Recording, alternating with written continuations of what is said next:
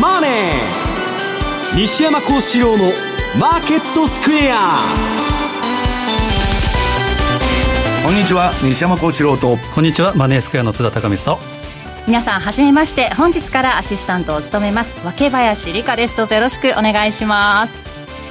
お願いします。お願いします。お願いしますはい。お願いします。もともとねあの M2TV でもご一緒でしたからはいそうです。津田さんとか比嘉さんの方がよく知ってんだよね俺より。おさんはちょっとしばらくブランク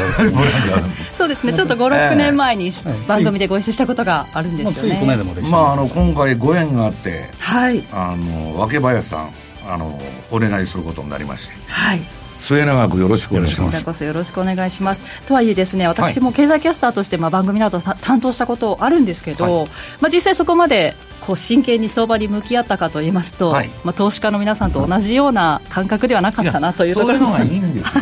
ありますので、はい。まあ、この番組を通して、はい。西山先生にちょっと弟子入りしまして お勉強したいと思いますのでザ・マネーフライデーのあの皆さんリーサルウェポンさんいや。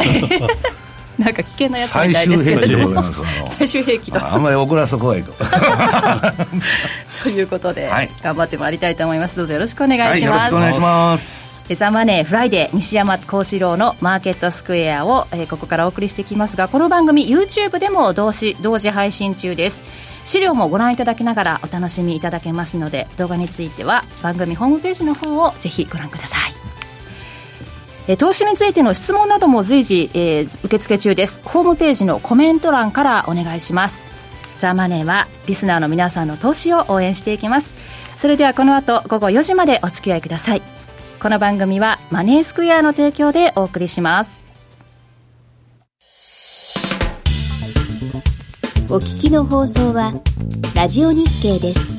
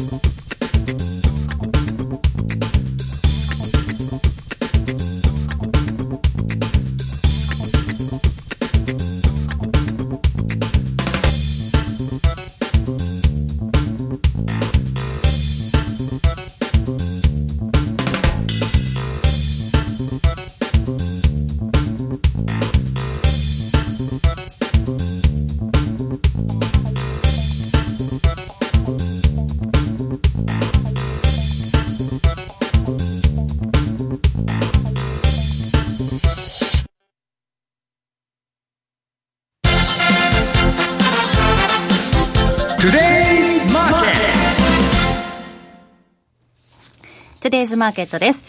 えーそれでは本日のマーケットを簡単に振り返っていきたいと思います。えー大引けの日経平均株価ですが、5番はプラスに浮上しての展開となって、結局68円46銭高い21,410円20銭。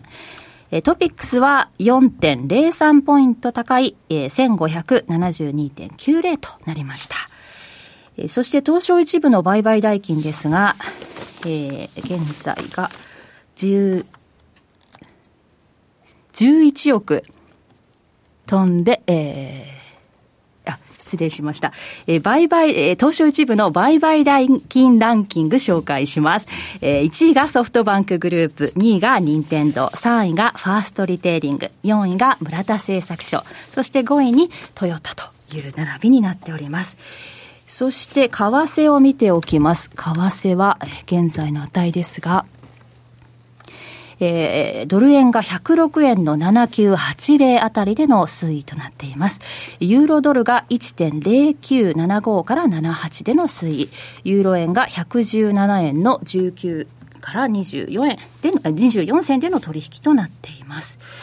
さあ、まずは津田さん、為替ですが、10月に入って、まあ、10月相場ということですが、ISM ショックなんて言われてますが、ちょっと動きましたね。そうですね。まああの今夜、えー雇用統計ということですけど、はい。まあおっしゃると ISM ショック、えー製造業、と非製造業、うん、特に製造業が2009年6月以来って約10年ぶりに悪かったと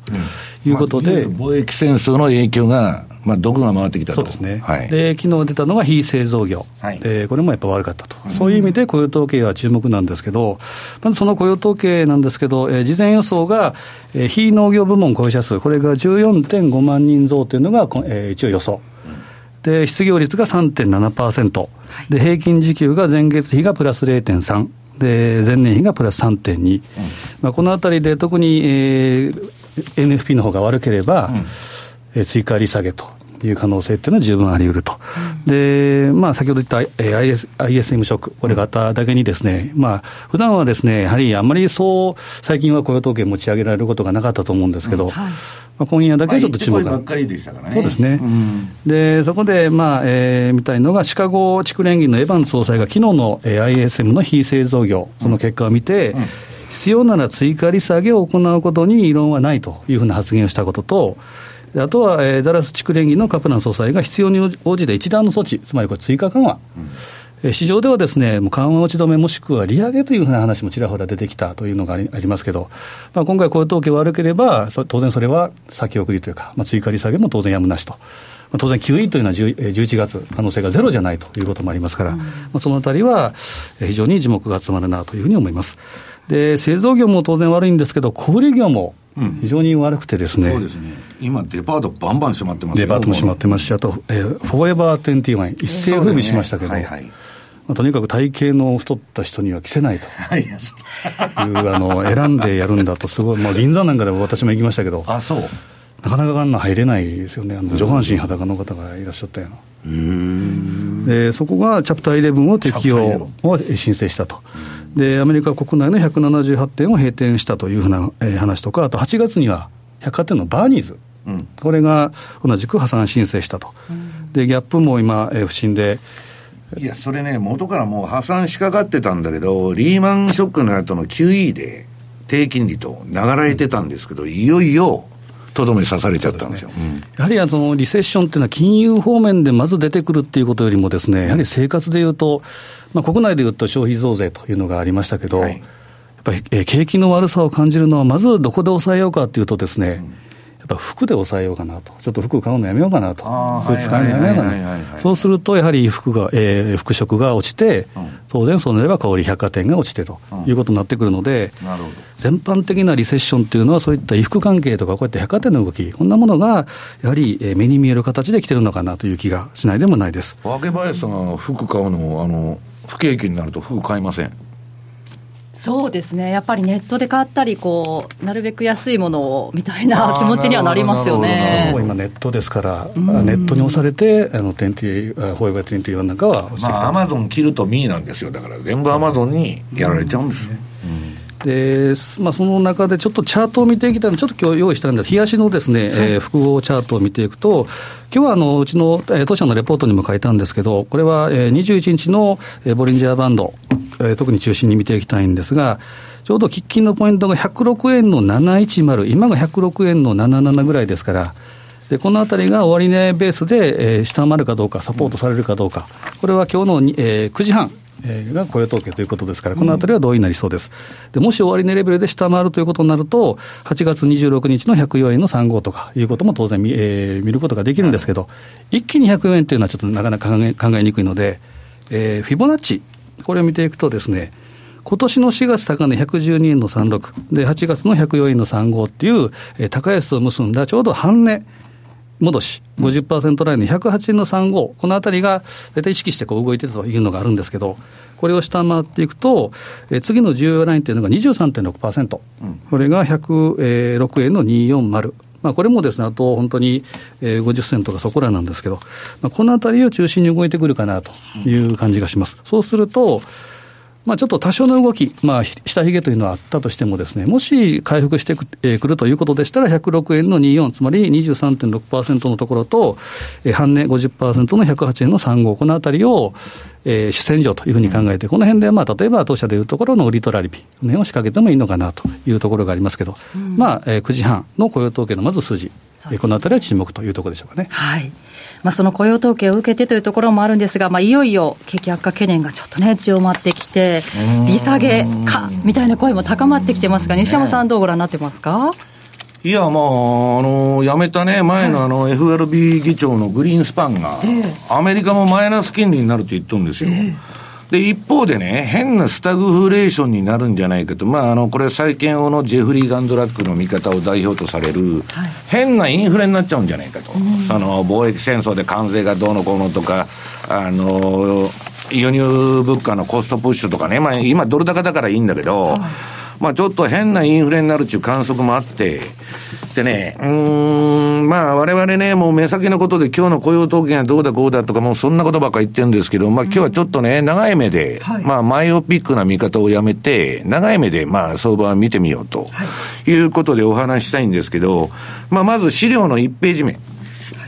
これね、アメリカのまあ FRB の、うんと、総資産でポートフォリオですよ。はいで、もうこれ1900何十年代だ。えー、そうそう、そっからダーッと増えとると。で、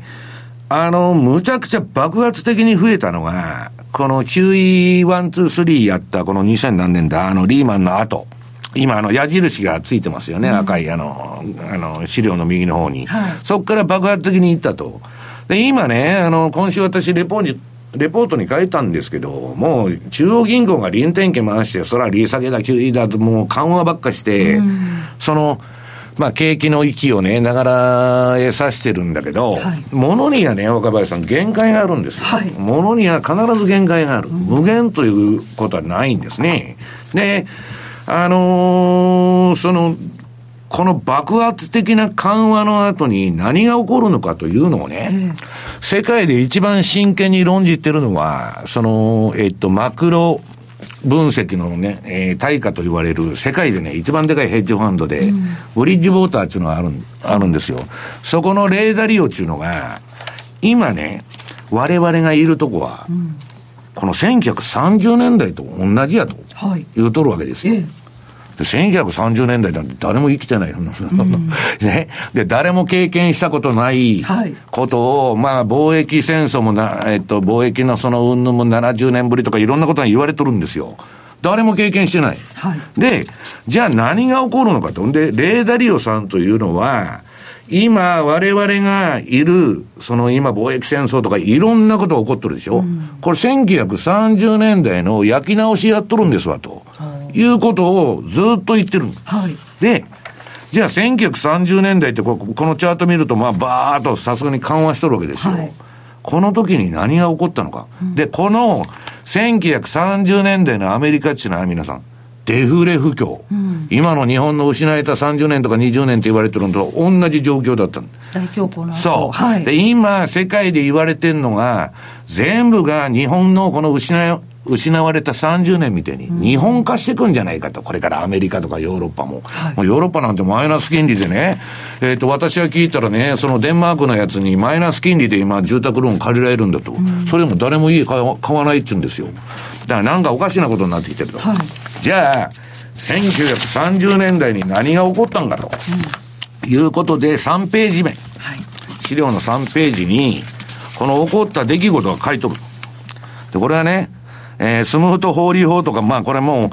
あの、貿易戦争がこれでスタートしたんですよ。いろんな経済学者が取り上げてますけど、これ今のトランプの皆さん、貿易戦争と同じことが始まって、1929年の大恐慌の後に、貿易戦争から始まってる。うん、貿易戦争っていうのはね、津田さん、誰も勝てない。縮小均衡でみんな縮こまってくる経済が。中国が勝つとかアメリカが勝つとか日本が勝つって話話じゃないんです。ひたすら縮小均衡の時代だと。で、その時にね、えー、日本がね、中国に攻め入ったとか31年に金本位制が廃止になったとか、ヒットラーがね、出てきてナチスがバーッと台頭していくとか、いろんなことが起こって、でね、その間皆さん、ニューディール政策から金融緩和からありとあらゆる政策をやったんです、アメリカは。だけど、何にもデフレから抜けられなかった。だからデフレというのは始末が悪いんです。インフレっていうのは金融を引き締めたら割と簡単に収まるんだけど、デフレって一回ね、リクイディティトラップって言うんですけど、罠にはまっちゃうと、もう抜けられないんです。で、デフレが極まるとどうするかって言ったら、か、勝ってはですよ、はい、第一次世界大戦。うん戦争っていうのは皆さん国家最大の公共事業なんです。経済学的に言うと。悪いことですけど。で、需要のないとこ無理やり需要作って、デフレから抜けていくと。で、今度もこれ、いろんなことやって、ダメで、で、アメリカ景気回復しないでしょ、で、4年にわたって ABCD 包囲網っていうのやって日本を追い詰めて、で、真珠湾攻撃まで追い詰めるわけですよ。で、真珠湾でやられたと大義名分で戦争に入っていって、で、そこからわーっと経済がやっとデフレに抜け、から抜けていくと。で、その時のね、皆さん、ちなみに、ニューヨークダウのチャートがある。はい。これ、当時のニューヨークダウって安いですよね。350ドルとか400。いや、こんなんいや、この当時持ってたら、ね、今株持ってたら、本当に、いや、生きてないから、もう死んでる。あの世までは持っていけないっていう、あの、若林林さんのあの、貴重なアドバイス。金は生きてるうちに使えと。ええ。まあ、それはともかくね、ドーンと落ちて、はい。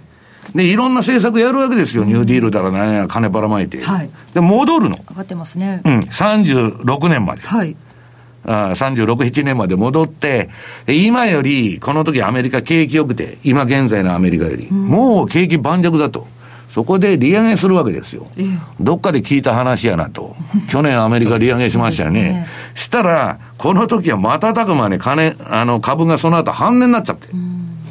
で、そっからまた上がったり下がったり振りながらやってですよ。で、結局この1900、えー、37年3月の高値、ニューヨークダウ194ドルを抜いたのは、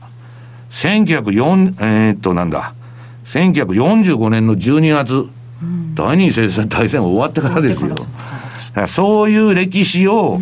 ダリオは繰り返すと言ってるわけです。で、私はそんなことは分からんと言ってるわけです。はい、そのレーダー量みたいな頭が良くないですから、それは分からないけど、一つ言えることは、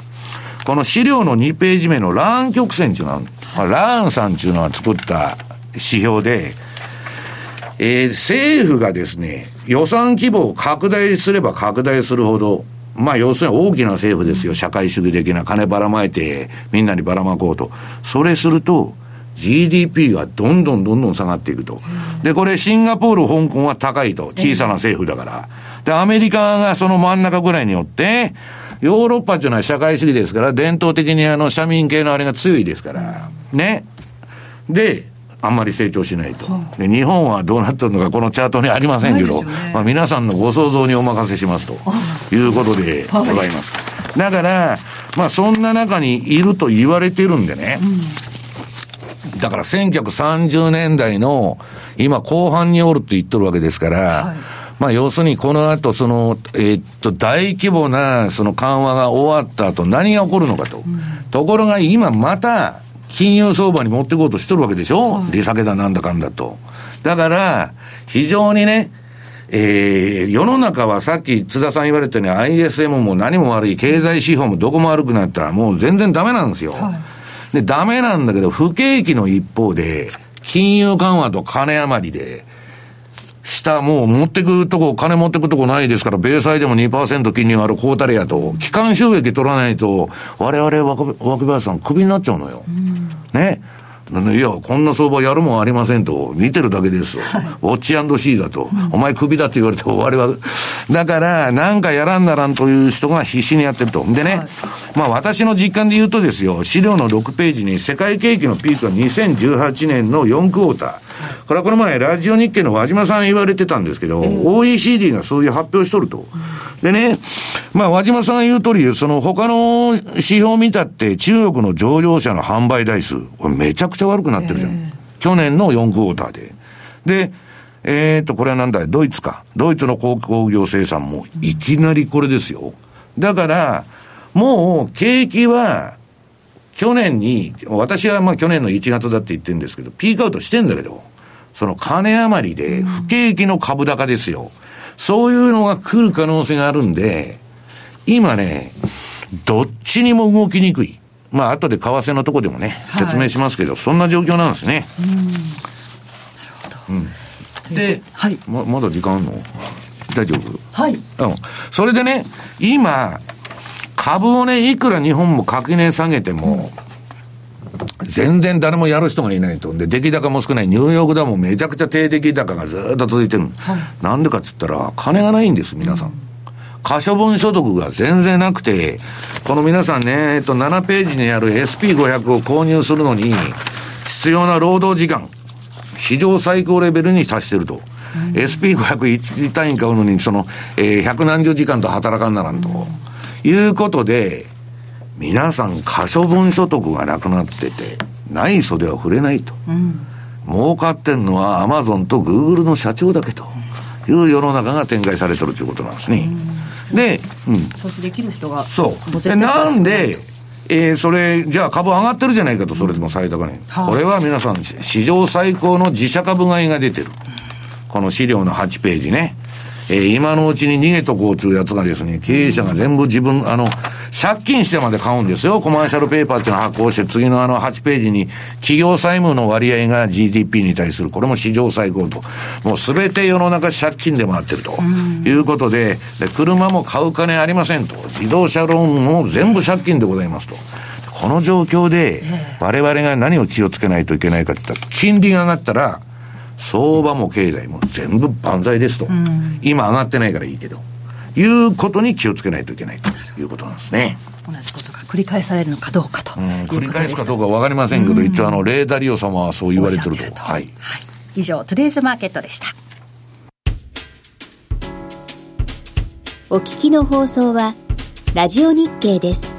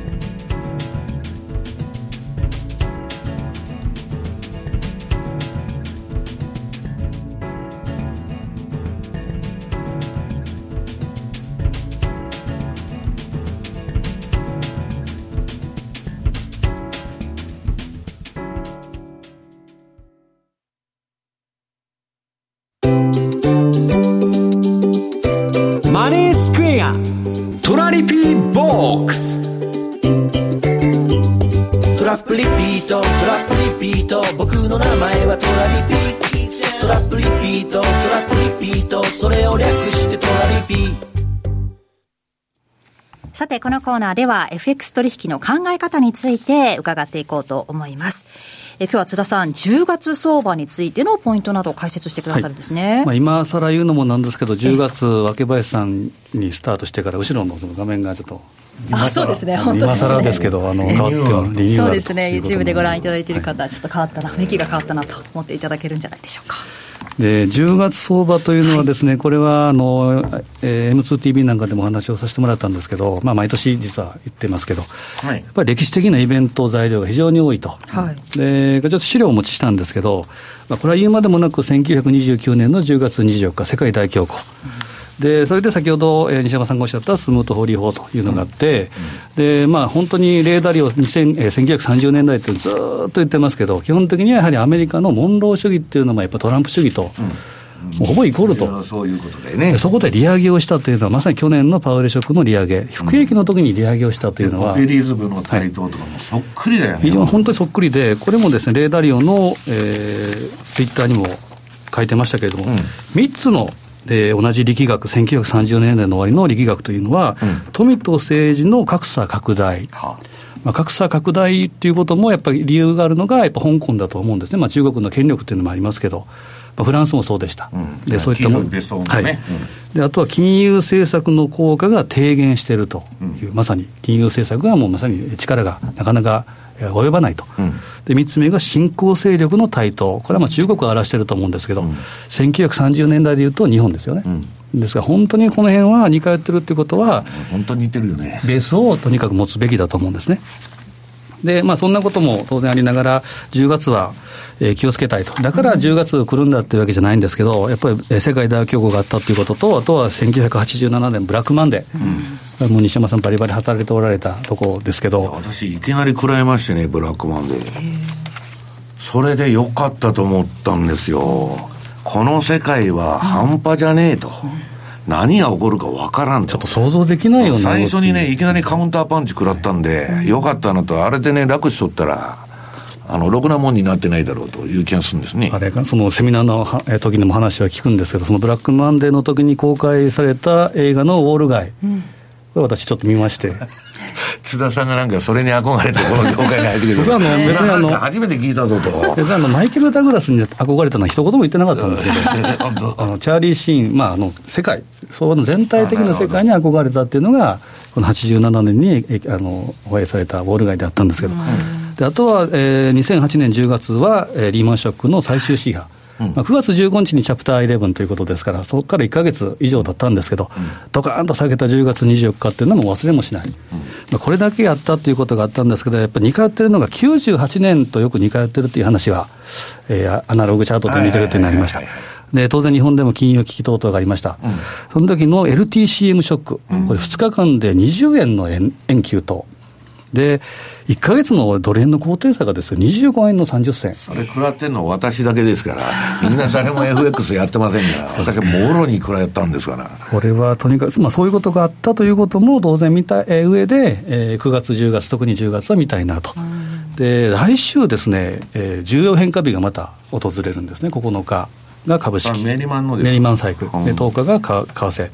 で前回も、えー、重要最重要変化日ということで、やっぱり一つの起点になってますから、うん、まあ、この辺は当然、上か下か裏なものじゃないですけど、うん、一つの起点ということで、やっぱり来週の10日前後はちょっとやっぱ気をつけたいなというのがあります。でその前になったのが、えー、10月1日の、えー、ISM ショック。はい。で、えー、その10日にあるのが米中の貿易協議、そうですね、閣僚級ですから、はい、まあ、首脳級ほど注目はされてないですけど、当然、やはり何らかのアクションがあるだろうなと。うんで10月相場でやはりわれわれ見なければいけないのは31日のブレグジットの期日、でこれに絡む、えー、イギリスの政局、もしかしたらジョンソン首相が辞めるっていう可能性もゼロじゃないですから、はい、あの人、敵前逃亡しますんでね、まあ、あのいいとこのボンボンですから、そうなると、もっと怖いのは公便リスク、公便っていうのは社会主義者です。から、ね。はい。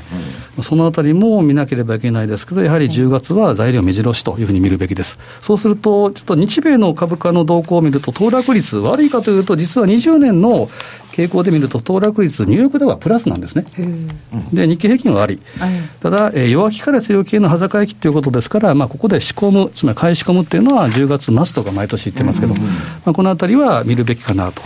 通貨に関してもですね、やっぱり顕著なのは8月円高っていうのがどーンと来て、はい。で、えー、株と違うところは10月ももう一発来るんですね、うん、円高フローになりやすい、あくまでこれ、データですけど、そうすると、この中で一番、まあえー、抜粋した通貨でいうと、ポンド円が下がりやすいというのがあって、まあ、9月戻り高値というのがあって、10月、11月というのは結構下げやすいというのがありますけど、なるほど。ニュージーランドドル円というのは12月にかけて強くなる。まあ、いずれまたですね、10月末買いというのも当然、これは、えー、必ず当たるルール、くどいですけど、ないんですけど、やっぱり、えー、続けていくというので、注目はしていきたいなというふうには考えてますけど、はい、まあ、このあたりはやっぱり10月相場、えー、繰り返しながら、来週、えー、10日前後の動き、このあたりは注意したいなと思いますけどね。そうですね、うん、材料を見極めながら、まあ、ブレグジットの期日までにも何か動きがあるかもしれませんしね、うん、31日までもちょっとチェックしていきたいと思います。えそしてですね、ここでセミナーのお知らせがあります。11月の9日、名古屋で、えー、セミナーがあるんですよね、塚さん。はい、えー、まあ、今月は大阪、ええ、西山さんのところにしますけども、はい、11月も名古屋で、はい、名古屋は久々ですね、西山さんと行くの。そうなんですよ。なんか前ね、いつ行ったのでも今年のはじ初めの方に行ったよね、一回。えっ、ー、と。行かなかったっけ？となかなか記憶が。もうね忘れていきますよね。そのぐらい空いちゃったと、ね、そうですね、今月大阪で来月11月の9日名古屋のミッドランドホール名古屋駅からすぐのところで、えー、あります。土曜日の、えー、お昼の2時から夕方の5時まで3部制で行われるということで2部に西山さんが登場されますね、はい、プロが語る年末に向けての値動き展望トレード戦略そして津田さんがトラリピのセミナーを行われるということですので、お近くの方、ぜひ、えー、参加してみてください。はい、ぜひ参加してください。はい。そしてこのコーナーではですね、リスナーの皆さんからのご質問募集中です。マネースクエアのトラップリピートイフダ、トラリピなどに関する質問を、えー、お寄せいただいて、それが採用された方には番組特製のクオカードをプレゼントいたします。どしどし送ってきてください。詳しくは番組サイトをご覧ください。以上、トラリピボックスでした。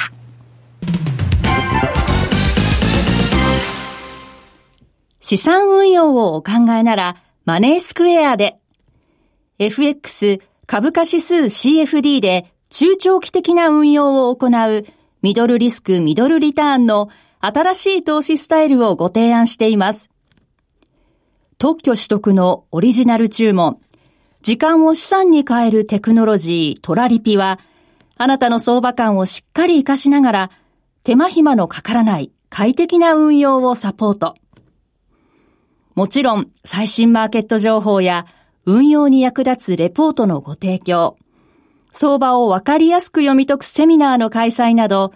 あなたの運用を成功に導くためのサポートコンテンツも豊富にご用意しています。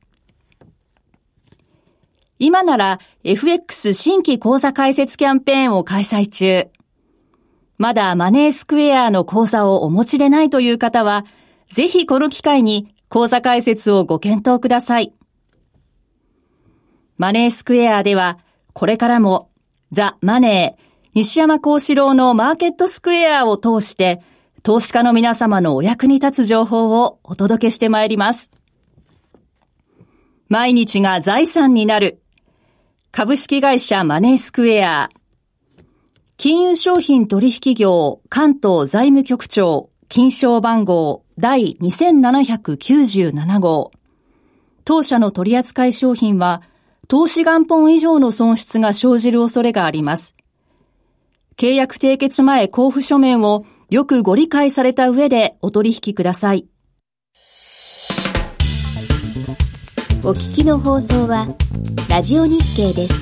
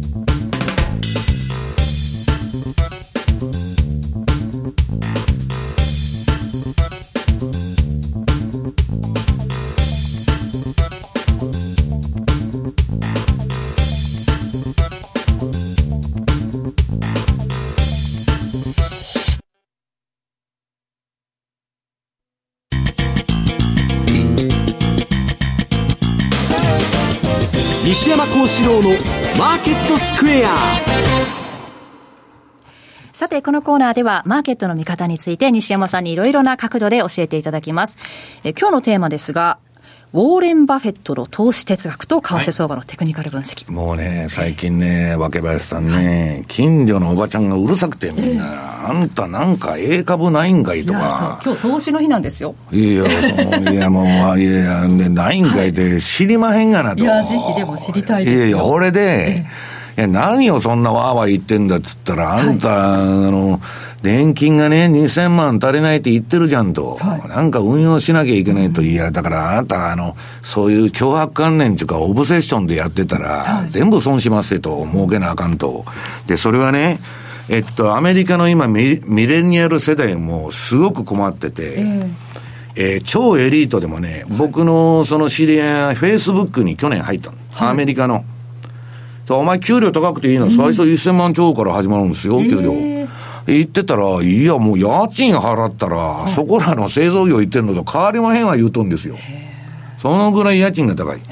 で、ましてや普通の人々はもっと年収が低いですから、もう空や食わずになっちゃって、可処分所得がなくて、株の投資できないんだけど、収入が、その給料が、まあ日本もそうですけど、上がらないから余計に株で儲けないといけない、何で儲けないといけないというね、収入を補うために、博打やっとるんだっていう状況に追い込まれとるわけですよ。で、そこで群がったのが2000年の時の IT バブル。で、これもナスダック2000から5000まで上がって、また2000まで下がりましたと。で、ここで、多くのその金を失う投資家っていうのは全部普通の人とか小口の人がそのやられるわけです。で、私のね、友達にも何人かいますけど、大金持ちっていうのはビクともしないんです。不景気が来ても。本当に。で、それでまあ損したと。で、今度はね、えー、またあのサブプライム住宅ローンバブルで、いくらでもあの、銀行が株、金貸してくれるからやろうっつって、はい、それで吹っ飛んだわけです。これは金持ちも結構吹っ飛びました、この時は。あの、リーマンの時は。で、今、そ、ついこの間はビットコインだと。はい、それは200万までいったと。で、また墜落したと。もう金を失うことの連続なんですね。でなんでそうなっちゃうのかと。で、みんなが興奮ししとる時とか、ブームの時は、株とか買っちゃいかんわけです。誰もやってない時に買って、で、そのブームが来たら、早く降りる。で、さ、最後、バーッと持ってったら上がるんですよ。 first in、first out でないと、相場はダメだと。で、バフェットはね、はい、それをずっと言っとるわけですよ。で、まあ、日本の報道によると、バフェットは強気だ強気だって言っとるんですけど、私がね、彼のその株主総会でもなんかあの、向こうの CNBC 出て、き、あの、喋っとる話聞いてても、買うもんないって言ってるんですから、はい、割高すぎて。で、まあ、それを考えるとね、うん、今、そんな長期投資なんかしたってしょうがないんだと。うん、で、バフェットさんのね、これいつでももう同じ話で申し訳ないんですけど、その12ページにある手元現金。はい、これ見たらもう日本円で12兆円も抱えてですよ。じゃあ12兆もあったら、バークシャハザウェイの自分の自社株もっと買うとか、はい、あるいは株式市場に金投資したらいいんだけど、一切しないじゃないですか。うん、その理由は、えー、次の13ページのチャートにあるこの人は、えー、暴落前にいつでも現金が最大ポジションになってるんです。で、この人の現金ポジションが最大になると、そこから1年半以内に大体ドカンとくる。だからそのドカンと来た時に、買えるかどうかが我々の投資家としての株式投資っていう意味では、問題なんだけど、いつでもリーマンショックじゃ起こりましたと。いや、私も皆さんと一緒に落ちていきましたと。証拠金が飛びそうだと、アマゾン買ってる場合でないとか、そういうことに追い込まれていくわけですよ。だから、えー、明日何上がるとかね、今日雇用統計で何本儲けたるっていう話もいいんですけど、はい、ちょっとね、2、3年先を見て考えて投資すると、頭が冷静になれるということなんですね。うん、で、次にね、まあ、バフェットの話はそのぐらいにしといて、はい今のそう、為替の話、成中、あの、最近リクエストが多くてですね、あんた全然しとらんやないかって言われてましてですね、すいませんと。えー、で、あの、このドル円。はい、ドル円はまあ今ね、円高ドル高とか言われて最近ちょっと円高になったんだけど、うんこれあの、若林さんもね、本当にあの、真面目でね、若林さん、すごく努力してくださってて、今あの、修行中なんですけど、修行中ね、はい。修行中なんですけど、この右側の標準偏差ボラティリティトレードと、これはまあ順張りの指標なんですけど、はい、私のこの相場のえー、トレンドがあるなしの判定では、緑が買い、オレンジが売りですから、緑でもオレンジもない、でないという今の状態は、方向性がないと。いや、もっと短い足出たらトレンド出てるんですよ。日足ではないと。で、その、えー、右側が逆張りの ATR チャンネルトレードモデルと。はい、逆張りやってる方がね、うん、ワークしてるんですわ、秋林さん、本当。あ、買われすぎて売る、売られすぎて買うと。はい、こんなんトレンド相場じゃないやんと、うん、いうことなんですよ。で、次にユーロ見てもらうと、はい、ユーロはちょっとトレンドが出た。出たけど、はい、これもね、まだね、まあ、あの、ストップロス入れてやらないとダメなんですけど、まあ、この、えー、っと、左側のチャートの逆張り指標のシグナルが出たとか、白抜きの赤い矢印。ここでやって、ちょこちょこちょこちょこやってる限りは、ずっとワークしとるんですよ。だからね、方向性がないんです。で、ドルもダメなんだけど、一応ドルは2%金利持ってるし、はい、で、ドルに、じゃあドル買えないって言っても、他も買う通がないと。うん、で、世界中どこも利下げに向かってると。何の差異もないじゃないですか。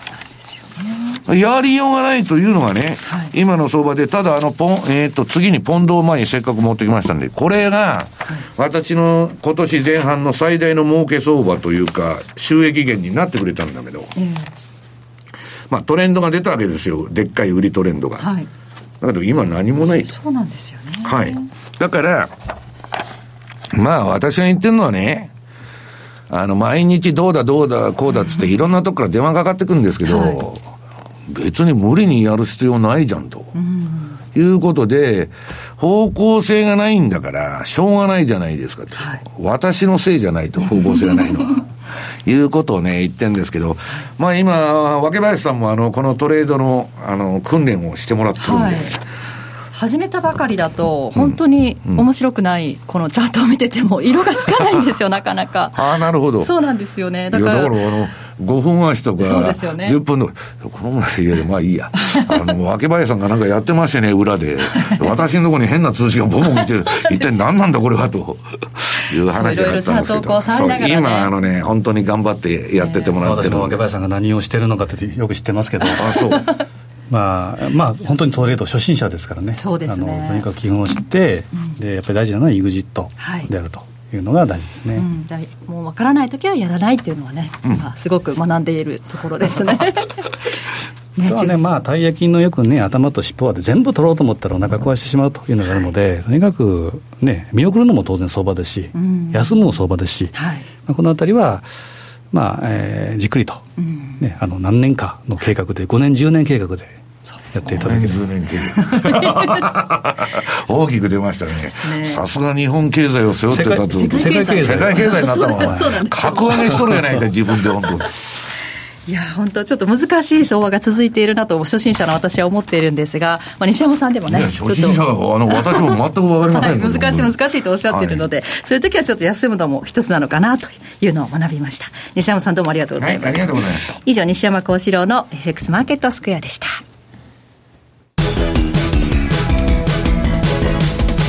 ケット投資戦略さて、来週に向けて、マネースクエアの FX の投資戦略を伺っていこうと思います。え今日は津田さん、どんなお話でしょうか？はい、えーっとですね、一応当社のホームページに出てるのがですね、スポットライトカレンシーとはいいうのがあってですね、ちょっと資料も用意したんですけど、これ何かというと、9月、10月、まあ、いろんな、まあ、材料とかいうのがあって、ポンド円とメキシコペソ円というのを、まあ、スポットライトを当ててはいるんですね。で、ポンドは何かというと、やはりこれはまあブレグジット。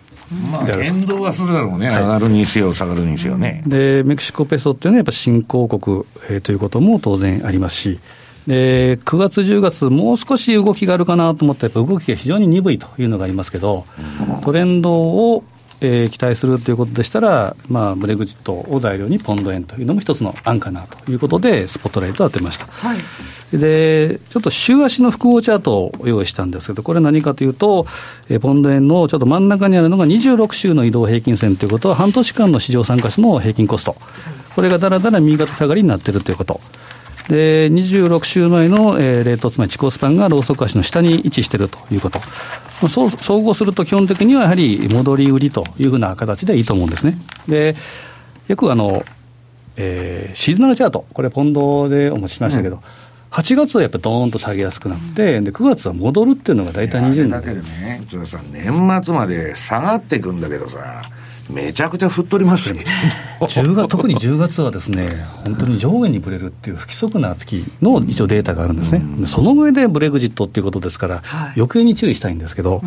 でまあ、この週足チャートも8月1回ボタン持ってから9月半ば半ばにかけて戻して、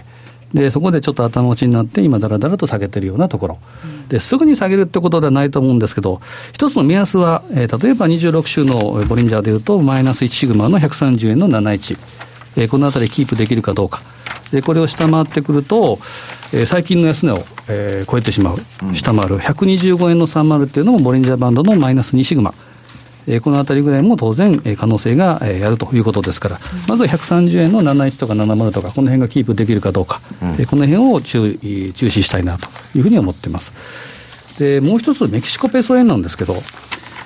まあ、これもですね、はっきり、まあ、担当職に言うと非常に難しいなと、うん、えー、難しいチャート。で、あえて言うならば、本当に、まあ、安も相場ということで分からなければ、うん、やらなくていいんですね。うん。でただ、まあ、読めたということで自信があるなら、短い時間足でも当然いいですし、うん、ただ、ベースはやはり月足、週足、特に週足でベースを、戦略をベースを立てて、で、日足、ないしは4時間、1時間と、短くしていくっていうのが一番いいと思うんですけど、これも週足で見ていくとですね、本年と同じように、まあ、黒線ということですから、一旦8月から9月半ばにかけてポーンと上げた。で、えー、上上値抵抗が、えー、抑えられて、今、下に向かってきているというのがあります。そうすると、まあ、レンジアイデアということでいうと、えー、5円の25から5円の50、このあたりがコアだろだろうなという想定のもと、えー、上値が重い、つまり下向きということは、まあ、売りでトラリピを仕掛けると。であんまりこう大きなビッグトレンドっていうチャートの形状じゃないということですから、基本はトラリピを仕掛けてじっくりいますというのもいいかなと。で、レンジが変わってきたらそれをスイッチしていく。まあ、下に、えー、変えるのか、上に変えるのかということですから、えー、5円の25から5円の5、えー、50、このあたりで売りトラリピを仕掛けるというのもいいかなというふうに思います。で、これはですね、あの、マイページに、えー、トラリピバンクウィークというのもありますから、はいそこでメキシコペソ円っていうのも、えー、紹介していることもあります。ですから、その辺も見ていただければなと思いますね。うんなかなかちょっと初心者には手を出しにくい通貨なんですが、本当難しい、えー、難しいですか？難しいですよ。ポンド円、メキシコペソ円っていうのはどうでしょうか？ポンドはもともと西山さんはですね、えー、もう何年か前、大嫌いって言います大嫌いなんあそうなんですか。ほとんどいや、あの為替の世界でね、大損超えた人って、ポンドで飛んだ人が異常に多いんですよ、じゃじゃ馬ポンドって言われてて。えーじゃりんこわけちゃんみたいなもんですよ。手のつきが、あの、そうそうそう、あの、コントロールできねえと。で、ポンドっていうのはね、ポンドドルのチャートって1との2の往来なんですよ。変動相場制始まって以来。だからまあやりにくいんですけど、最近はね、ここ3年間ぐらい、爆発的ないい、私にとってですよ、いい通貨に生まれ変わっとるわけですよ。長いお付き合いさせていただきますけど、ポンドポンドって言い出すの、本当最近ですよね。だから私はね、あの、もともとはドル円が好きだったんですけど、今まあドル円は、あの、その、アベノミクスになってから、まあ、下値硬直性が激しくなってますんで、これもトレンドが出にくいと。はい、だからまあ、あの、まあ、リスクオフになったら円買い、スイス買いっていうのはあるんですけど、はい、まあ、ポンドがね、一番ワークしてる。ポンド円円でもいいし、ポンドドルでもいいし、あの、私は動きは何でもいいんですよ。上がろうが下がろうが。早い話は儲から何でもいいという話ですんで、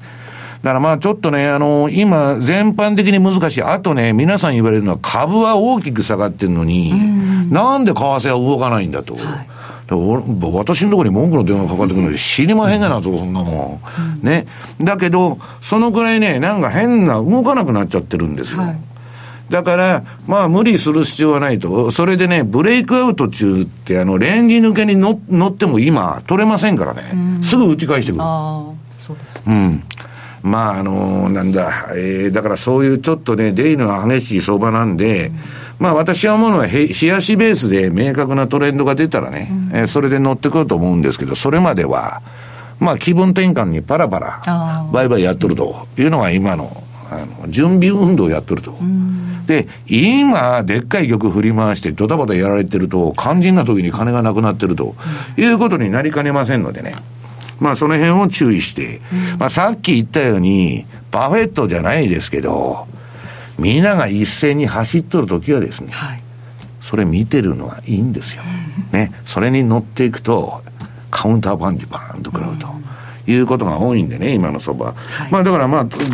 どのみち方向性のない相場で相場に参入するということは、超反爆地になっちゃうわけですから、うん、まあそれは参入する意味はあんまないだろうというふうに思ってるんですけどね。うんまあ、まずは今晩の雇用統計、眺めながらというところですよね。私、失業率が非常に重要なんです、今回。あ、そうですか。はい、失業率。あの、私のね、あの、不景気、あの、景気不景気のあの、インディケーターが、失業率で出してるもんですから、うん、ちょっとね、あの、雇用統計も注目してます。市場予想は3.7%、はい、ということですが、どうなるんでしょうか？皆さんもぜひ注目してください。さあ、そろそろお送りしてまいりましたが、お別れの時間となってまいりました。今日どうでしたどうですか？緊張したの？クイック見るのも久しぶりで。した、はい。目がチカチカしましたがまた来週ぜひお会いしましょう。え今日のお相手は？西山幸四郎と。マネースクエア津田隆光と。若林理香でした。さよなら。この番組はマネースクエアの提供でお送りしました